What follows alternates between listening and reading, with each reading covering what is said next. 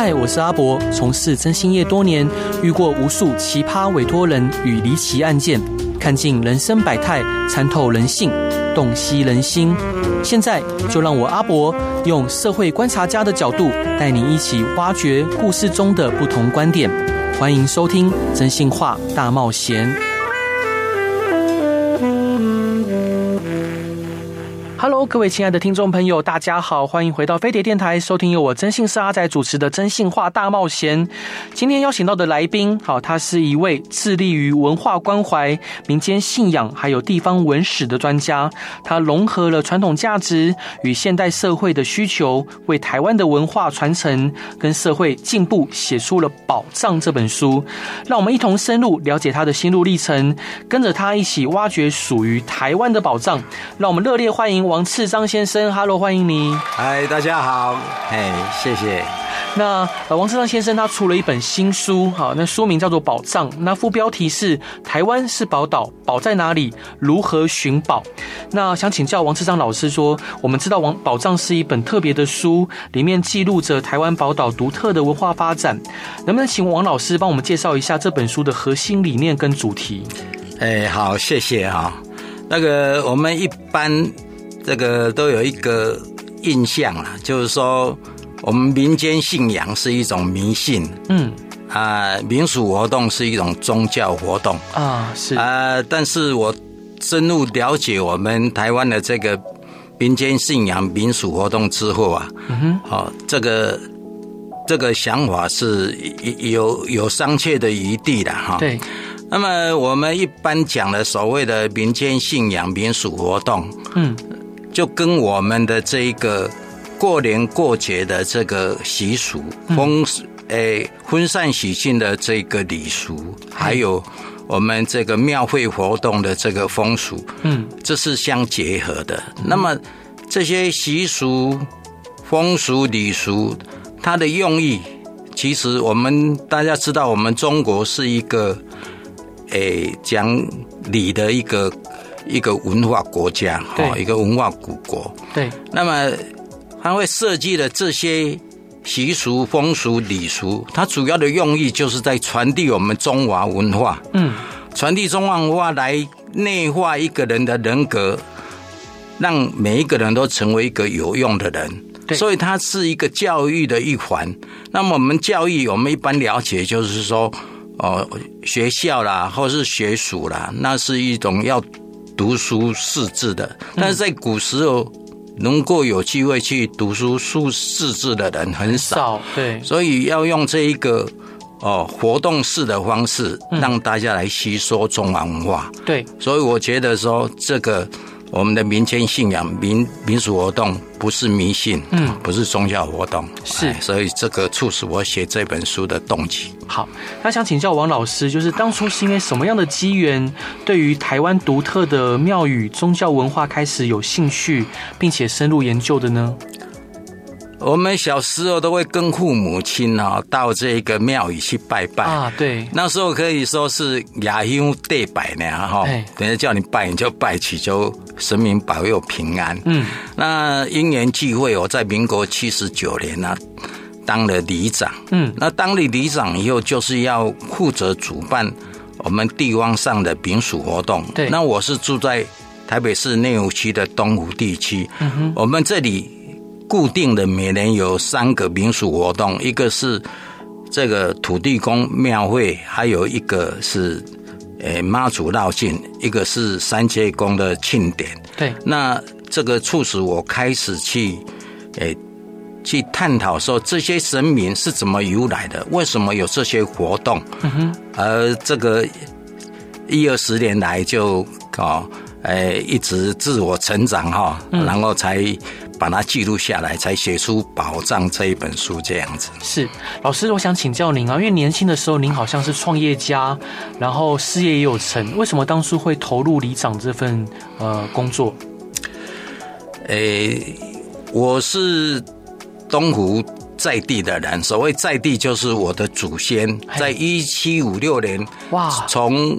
大陆移民到台湾，就是来东湖，以前叫做五分地区来开垦。对，那今年我是第八代。第八代。那原来是农业社会，嗯，好农农，后来在民国六十七年左右啊，嗯、开始所谓的四地重划。对，啊，四地重划变成住宅区，人口暴增啊，嗯嗯嗯，所以变成从五分里分成了有东湖里、乐康里。那感觉就是说。当时的从化的品质并不是很好，嗯，那与其在背后再来练这个练那个，不如自己就跳下去做。是，所以我一开始那时候，诶，大家如果有印象的话，全台北市晚上夜间收集垃圾啊，对，那全台北市就像垃圾城一样，嗯，所以我第一件事情就下去推动垃圾不落地，所以台北市垃圾不落地是从我们东武里。开始来推动了啊！那一步一步推动以后，台北市环保局在用我们的模式，那个全台北市去推广。嗯嗯，是。那王老师特别在书中有提到自己跟地方社区上面的经营跟经历，那这些事情是如何影响您对中华文化跟德育的研究和看法的？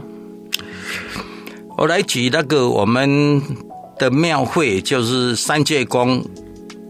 庆典这个庙会哈，嗯，那么三界宫庆典，我直接讲啊，我的心得就是说，三界宫庙会是为了消弭漳泉械斗啊，是。那么在十八世纪末、十九世纪初的时候啊，这个台湾这一个这个发生了数百起的漳州人跟泉州人，对，好，为了争水源而这个打群架的这个事情，没错。那我们武温地区啦。这一块这一部分啊，这一些这个先圣先贤呐、啊，他们认为说每次这样子，诶起冲突并不是好的方法。对，那么就以内沟溪流域哈，自五指山源头开始，一直到基隆河口这样，嗯哼，把它分成六个区块。那么每个区块盖一间土地公庙，嘿，每间土地公庙有成立一个土地公会。是，那六个土地公会呢？联合起来成立一个三界公会，嗯，那每年轮流主办三界公的庆典啊。今年轮到你办，我们去给你请客。对，明年轮到我办，大家来给我请客。大家因为有这样子互动而产生各个感情以后，那么要用水，那大家坐下来好好用谈的。是，所以就是用这个给我体会到，就是说。那么我们这些民俗活动啊，哈，它是都有意义的，而且就是说，用共享的这样一个概念，共享水资源的概念，嗯，来消弭这个大家冲突，而且过这个和谐的一个生活。是，所以这个我觉得这个这个各种庙会啊，一定有它的很深的意义在。是。那老师，我想要再特别请教您，就是我相信很多年轻朋友不了解，就是一两百一两百年前漳泉械斗的惨烈的程度，您可以就您听到的跟大家分享一下当时的漳泉械斗，呃，就是惨烈到什么程度吗？当年的这个张前械斗可以说是全台湾都有，对，哦，全台湾都都有，嗯，那么打了好几十年，打了好几百场。对，当然以前的人，这个械斗的话，就是拿着扁担，大家 大家打来打去啊，不像现在有刀有枪这样子哈。嗯，那么消弭张前械斗，我们这一个先民啊，他们就有这个各种不同的方法。对，比如说我刚刚讲了，我们东湖这个地方，嗯，哦，我们是用。三界公庆典，大家轮流主办三界公庆典的方式是哦啊，类似这样子。我们旁边的这一个大湖，那个大沟溪，那大沟溪流域也有组织一个新的它的三界公庆典。嗯，哦，那金龙湖那边也有金龙湖那边的三界公的一个庆典。对，就是以溪流流域这样。嗯，但是基隆他们就用另外一种方式啊，大家知道基隆在。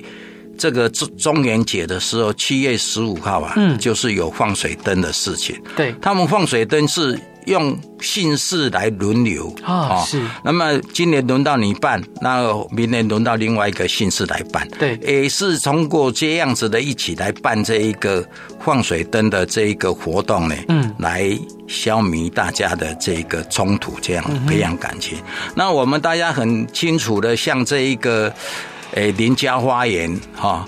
那林林家花园他们怎么样消弭张前的械斗的？嗯，他们就是要合办学校哦，是。所以你现在如果去林家花园参观的话，哈，对，林家花园旁边。现在还有立一个碑，嗯，哈，在写当年是怎么样来消灭张权械斗啊。所以，我们对于这个宫庙，像我在常强调，就像这个庙会活动，像以以前人就是用这么灵活的一个方式，光消灭张权械斗用这么多方法。对，所以不要迷信说啊，这个活动就是呃，一定是怎么样神明 啊，怎么样的啊，不要只有这样一个一个一个固定观念。是，那在保障这。本书中，呃，老师您提到民间信仰、宫庙神明以及民俗活动在德育教育中的角色。那王老师，您认为这些传统的元素是如何培育我们成为有品德的个人？这个。如果以宫庙来讲的话，宫庙可以分成几个元素了哈。宫庙建筑物跟它的装饰是一个元素哈。对。那神明里面供奉的神明是一个元素。对。还有它的所举办举办的庙会活动也是一个元素。没错。那么这个就像我们现在的这一个用电脑的各个概念来讲啊哈，我们这个这个宫庙里面的这一个。这个装饰也好哈，我们像是有十八层地狱啦哈，像有这一个二十四孝图啊，这个就是告诉我们啊，会分别善恶，对，分别是非，然后有报应观来建立我们这个，就像哦，在净化我们的心灵。我们用电脑来讲，就是格式化啊，是格式化。那神明呢？其实每个神明所代表的就是一种。哦，人性的光明面就是我们所谓的道德要去哦遵守的一个一个东西。对，啊，所以才有这么多神明。就这些神明，每一种神明代表一种人性的光明面，就像说这一个诶圣经啊，一个章节在讲一某一个道理一样。是啊，那个圣经它是有有一条一条很多，那我们变成有很多神明代表各种不同的这个道理。啊，那个神明的这些。这些圣圣意呢，可以说就是哈，类似于安卓的这一个固定在里边的一个一个作业系统啊，作业系统。那庙会活动，庙会活动的话，可能各个地方啊都有不同啊。是啊，这个庙会活动啊，就像它的功能啊，就像这一个我们这个操作软体一样。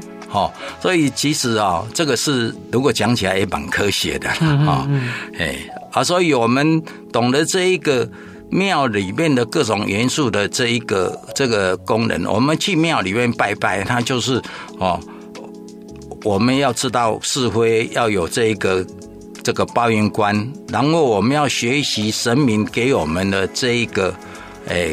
他的胜利，比如说恩主公，要就是我们要学习忠孝节义，嗯，哦，那么像我们王母娘娘，就是要我们这个，哦，做人呢，要这个，诶，要要坚强，要忍耐，哦，啊，要跟人家要很和谐的相处，所以我们是要学习这种精神，哈，你学习到神明的精神以后，你你自然你就会。人家就说得道多助啦，啊，这个就像神明在保佑你一样。是，没错。那老哥这一段您想要分享的歌是来自詹雅文的《阿木尾曲》，为什么想分享这首歌呢？啊、呃，是这样子哈。我我居住的地方哦，是一个三面是山，那么前面是基隆河隔着，那么可以说是一个很封闭的一个。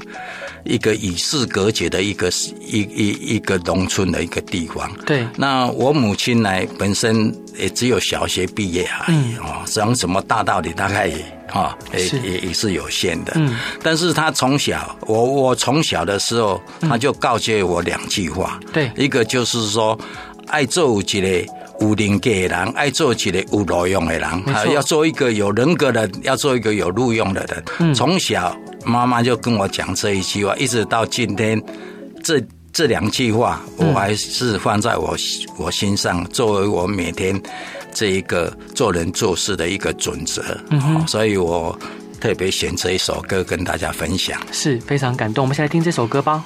Hello，各位亲爱的听众朋友，大家晚上好，欢迎回到飞碟电台，收听由我真性沙仔主持的《真性化大冒险》。今天邀请到的来宾是为台湾的文化传承跟社会进步拥有卓越贡献的王世章先生。Hello，欢迎你。哎，谢谢大家好，大家晚安。呃，老师，我想请教您啊，就是呃，因为我本身是基督徒，但是很多人去庙宇里面的时候啊，都要点一炷清香，呃，祭拜天地神明。那老师可以跟听众朋友分享，就是宫庙香火的真正功能是什么？为什么要点那一把香呢？这个。香火这个事情呢、啊，我们应该分成两个的，一个是宫庙里边的香火，一个是家里面的一个香火。嗯，那宫庙里边的香火，我们一般我们会去宫庙里面哈去拜拜啊。是。那么如果是你要做什么事业啊，有什么这个期望的时候啊，嗯，哦，你会啊用个香来这个向神明来祈求。其实你在祈求神明在。诶，要保佑你的时候，其实就是该跟自己在对话啊，对，在跟自己讲话。嗯，那么这个讲这个话的时候啊，其实就是说，你有一个目标，你做事情有一个目标。嗯、对，所以你有一个目标，然后你烧一炷香向神明来祈求，你就会有一个信心，说，哎、嗯，神明会帮忙我。是，那做事情你有信心，你有目标。那你再加上自己努力，那一定会成功的希望就很大。嗯，那如果说因为是啊碰到什么挫折啊什么的，你去这个烧那一炷香，跟神明来祈求平安，嗯，什么的，那么其实也是一种哦。对我们自己的心灵上呢一种有一种疗伤止痛的那个、那个、那个作用，对，不会让自己一直陷入在那个痛苦的情境里面啊。是。那如果说家里的香火啊，我们大家说香家里的香火就是一种传承呐，对，哦，家里传承。那这个传承呢，讲起来，家里的香火就像潘多拉的盒子一样。嗯嗯。这个我们现在所谓的。这个社会乱象啊，以我们现代人来讲啊，现在什么，诶，不婚啊，不生啊，少生啊，离婚率高啦，什么这一个小朋友没有人这个这个幼这个幼儿托育的问题啦，老人这一个照顾的问题啦，嗯嗯，等等的这些问题，其实啊，对，都跟香火有关系啊，是，是吧？我们以前老人家就是为了要。要传承这个香火，都很期待自己的小孩子长大以后赶快结婚生小孩。嗯、对，所以当自己的小孩子长大成人的时候，就会鼓励小孩子赶快去结婚，赶快娶娶一个。对，这时候因为小孩子他也刚好哈，他他成年了，他对于异性有一种期望的时候，刚好他这个家长哈也对他。也就提出这样的一个一个一个要求的时候，嗯、大家就是目标一致，嗯，他就很乐意的去去结婚就对了啊。是，那结了婚，因为这个小朋友的结婚生小孩是老人家的期望，一辈子努力的一个目标哦。那么，所以小孩子生了孙子以后了，他就会很乐意去带啊，对，他会很乐意带，所以这样子哦。年轻人就没有，哦，这个生了小孩，小孩子没有托育的问题，嗯嗯嗯，哦，所以啊，那大家一家子大家都住在一起，嗯，那这个以后老人家这个如果有什么病痛的时候，哎，家里也有人可以互相来照顾，对，所以这个台湾我们这个香火这个概念在家里里面呢，可以说是哦解决了我们。目前社会上的这些问题，嗯，好，所以值得我们大家参考。是，那老师想请教您，就平常在敬拜神明的时候，会跋杯或抽签吗？然后，呃，老师有没有什么好玩的事情或习俗可以跟听众朋友分享的？这个我个人来讲的话，我是我是认为有神的这个存在啊，但是我不迷信，我不迷信。我觉得就是说，神会保佑你是。看你平常你做人处事你是怎么做，他该会保佑你，他会保佑你。嗯，不再因为你是怎么样祈求他，你用什么东西去拜他怎么的，嗯跟那个是没有关系的。对。那我个人有一个很深的一个亲自体验的哈，就是民国七十九年我担任里长的时候，嗯，我要负责去啊筹划我们这个土地公的一个做酒哈，就是盖好六年。要做酒的这个事情，对，那这个主持、这个主办这个事情，就是所谓的炉主啊，嗯，就是要由这一个土地公寡杯啊，去从委员里面选出来，对，然后他选择的很巧，就是选择的庙公，嗯哼，那庙公当时那个庙公可以说是我们在地啊，对于办这一个。庙会活动最有经验的人，对啊。那么第二个就是选择时间，嗯哼。那这个选择时间呢、啊，这个刚好要举办的那一天呢、啊，对，很巧，就像我们最近几天这个台风一样啊。哦，这个看这个这个决定要拜的这一个这个进神的时间已经到了，嗯哼，那个。怎么台湾都还在那个风风强雨大的？对，但是很巧，就是在要开始前一个小时啊，啊、哦，这个风也停，雨也停了。哦，是，那可以让我们哦赶快去布置这一个法会的会场。嗯哼，啊，让这一个这个法会呢能够办三天哈，能够很顺利的办下来。是，那更巧的一件事情就是说，我们办这一个法会。所要用的这一个费用啊，都是啊信徒大家捐献而来的。对，那我们总共花了七八十万了。对，那七八十万，当时也没有办法做预算啊，所谓捐多少钱什么的也不知道啊。嗯嗯。但是最后我们结算的时候啊，对，就是刚刚好，让你剩个三四千块钱。嗯，也不会让你剩很多，也不会不够。对。所以如果没有特别去注意这件事情，嗯啊，那你感觉就是很自然啊，就是这样子啊。对。但是你看这么巧合，不管是人也好，时间也好，或是金钱也好，嗯，他就给你安排的恰恰好。对。你说这个有没有神的存在？嗯，那我说这个每个人解读不同。是 是啊，我是感觉真的是有那种哦某某某力量在那里哦，只。资深的才会有这样子。好，老师，那在书中啊，您特别有提到三元节的民俗活动对人心有潜移默化的效果，可以请老师介绍一下三三元节吗？然后认为这些节日是如何影响我们的？三元节啊，就是大家知道上元节、中元节、下元节啊。对，那这个三元节刚好是年初、年中、年末哈。那这个讲起来啊，三元节我们要了解它的。庙会活动所代表背后的意义，对，如果你把三元节这个庙会活动的意义把它串联起来啊，嗯，其实它是一本很励志的书了啊。是，我们比如说我们这个上元节来讲啊，一年之之计在于春嘛，哈，对，那么你就是要有一个计划，所以我们有放天灯啊，要把你的一年的希望把它写下来，对啊，然后你要有。你要有欢欣鼓舞的心来迎接一年的挑战嘛，嗯、对不对？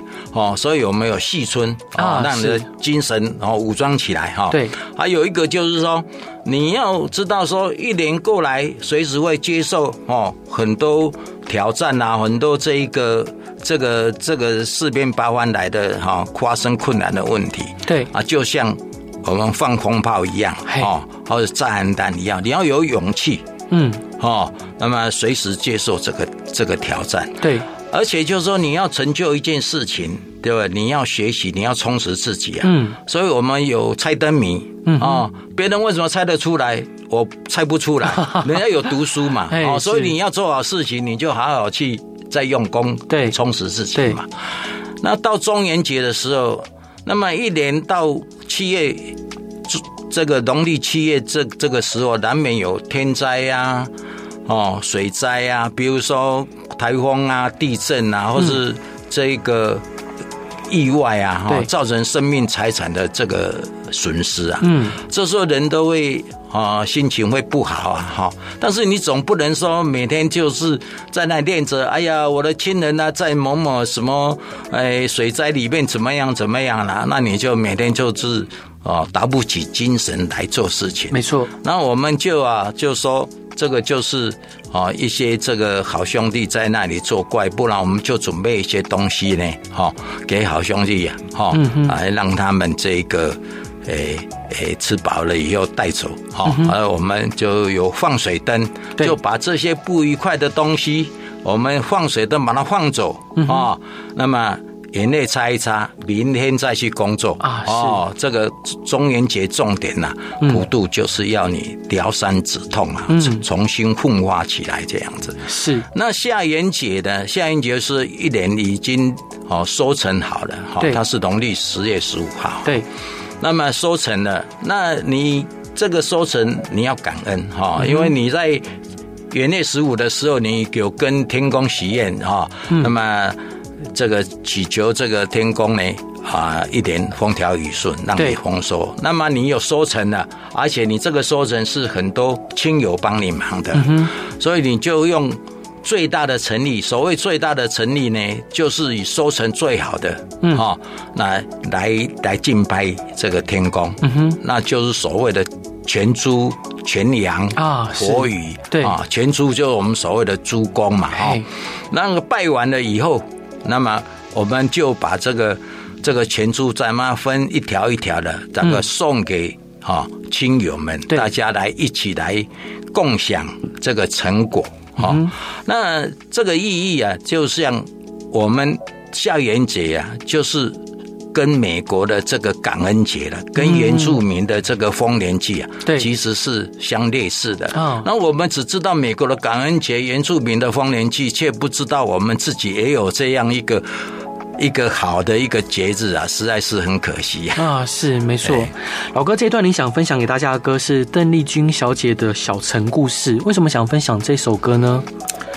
诶、欸，我想在台湾各地啊，每个地方都有很多啊值得诶、欸、让大家去这个让与众不同的这个故事啦。哈。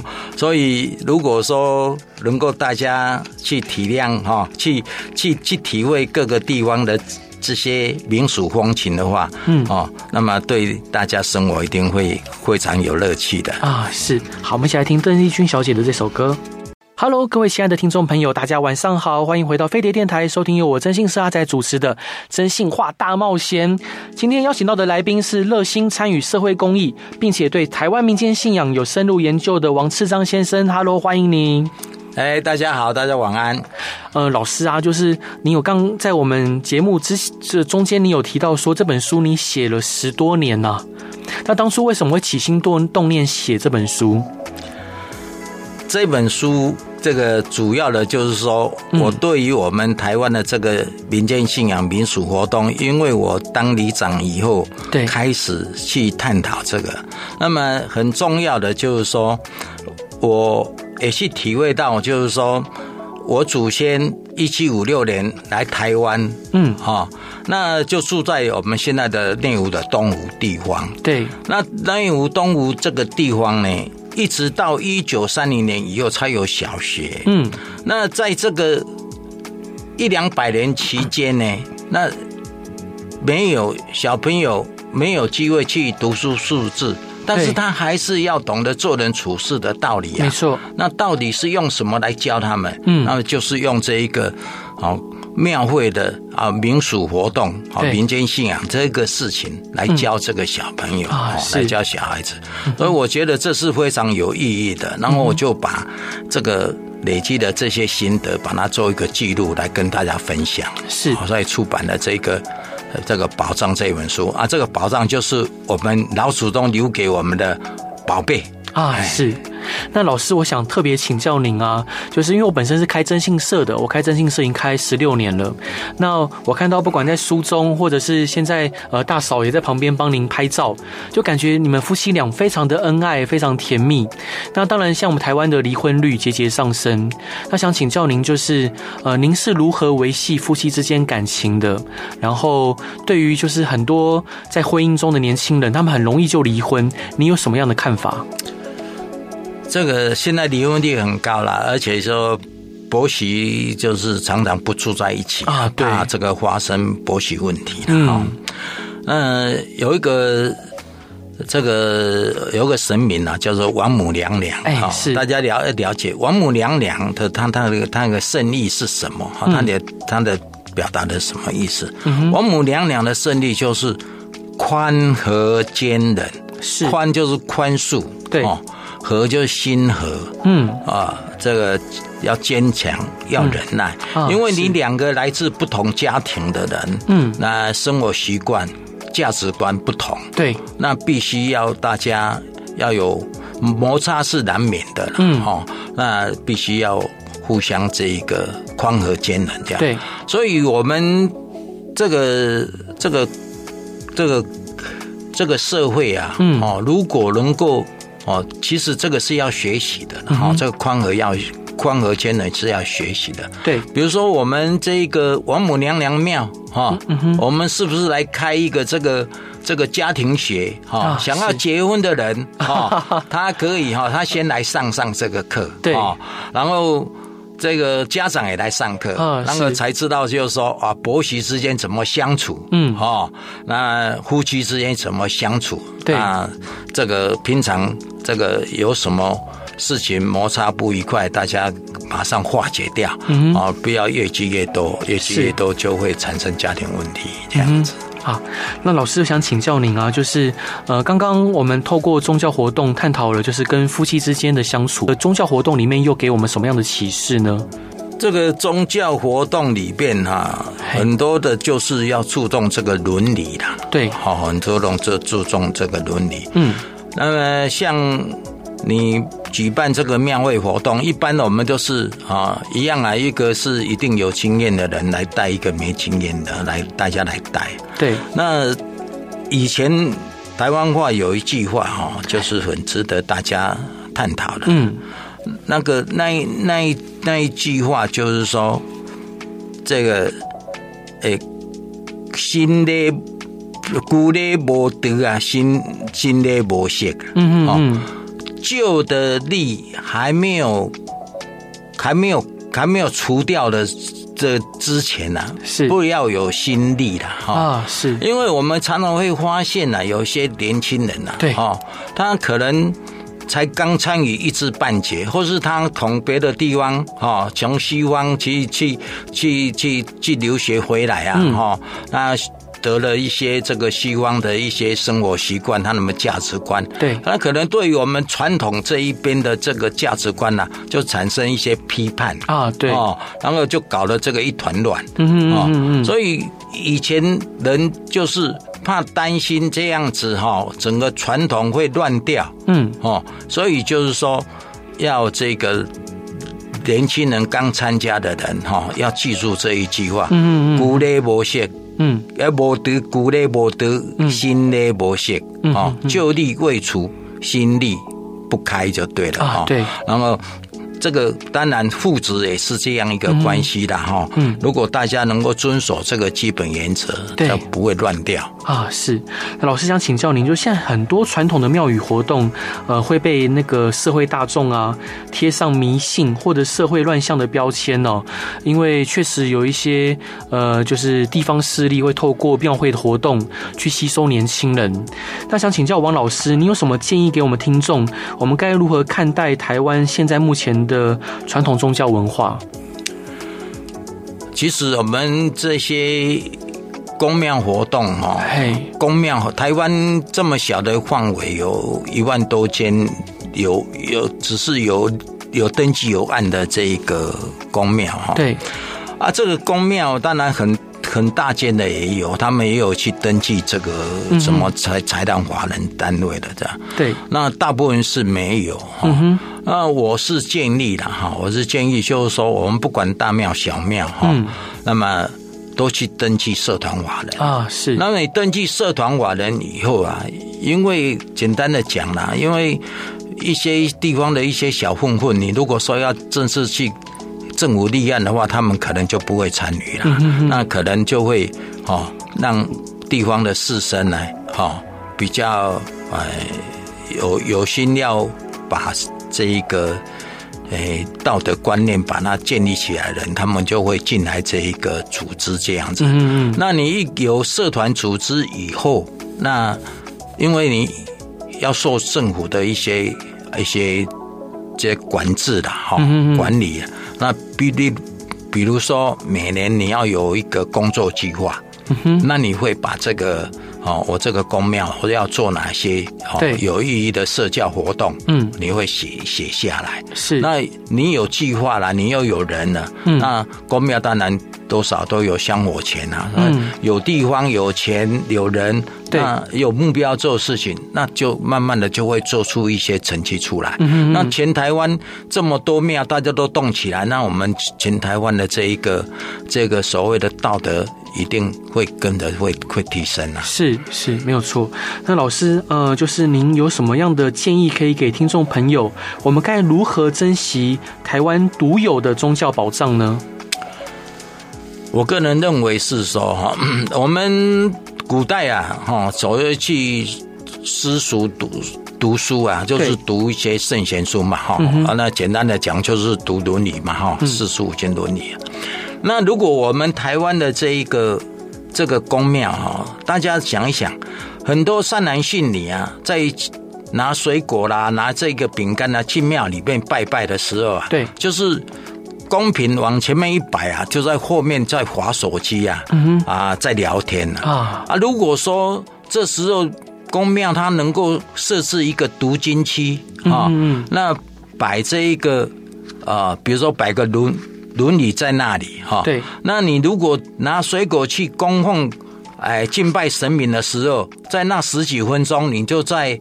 旁边的这一个读经区里边，啊，把《伦理》哈翻一翻，翻几次翻多了没关系哈，有翻你至少都有一个心心得这样子。对。哦，如果大家都来推动这个读经的这个活动的话，嗯，那相信我们这个宫庙的工人呢，一定会对于社教的这一这这方面的贡献呢，一定会慢慢的显出出成绩出来。是，那老哥还想请教您，就是呃，我们常常讲到就是中国的情人节七夕，那其实大家可能不知道说七夕又称为七小节，然后您在书中有提到，呃，每年农历七月七号的活动是七娘妈生，那可以跟大家介绍一下，其实七夕还有什么样的这个意义吗？像七娘妈是一个什么样的神明？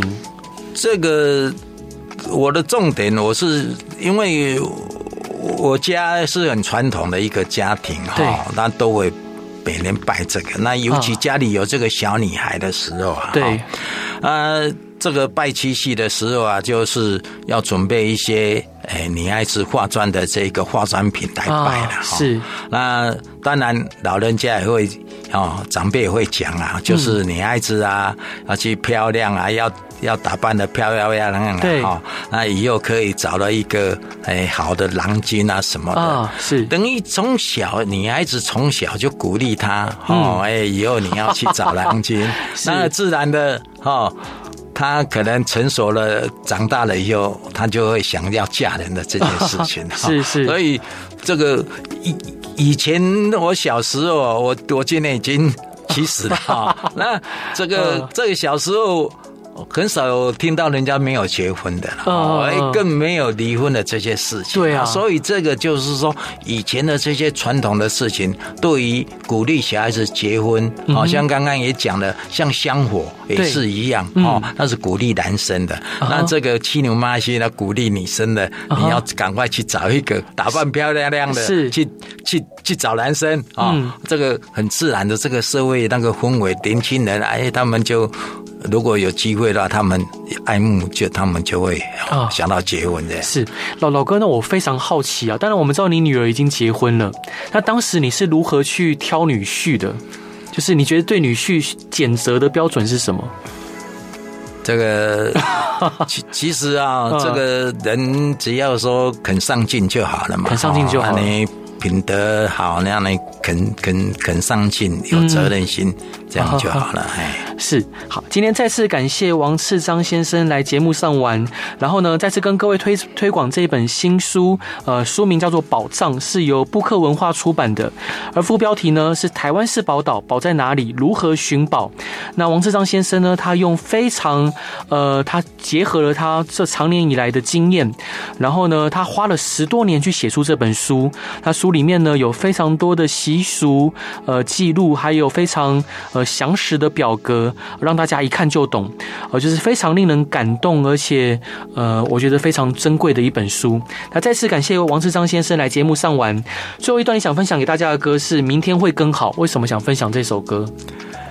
我们台湾这个庙宇这个资源这么丰富哈，我们现在把它摆在那边不用，很可惜啦。如果我们把这些台湾的庙宇，他这个资源把它动员起来，把全台湾的人也动员起来，我们一定会明天会更好。啊，祝福大家明天更好。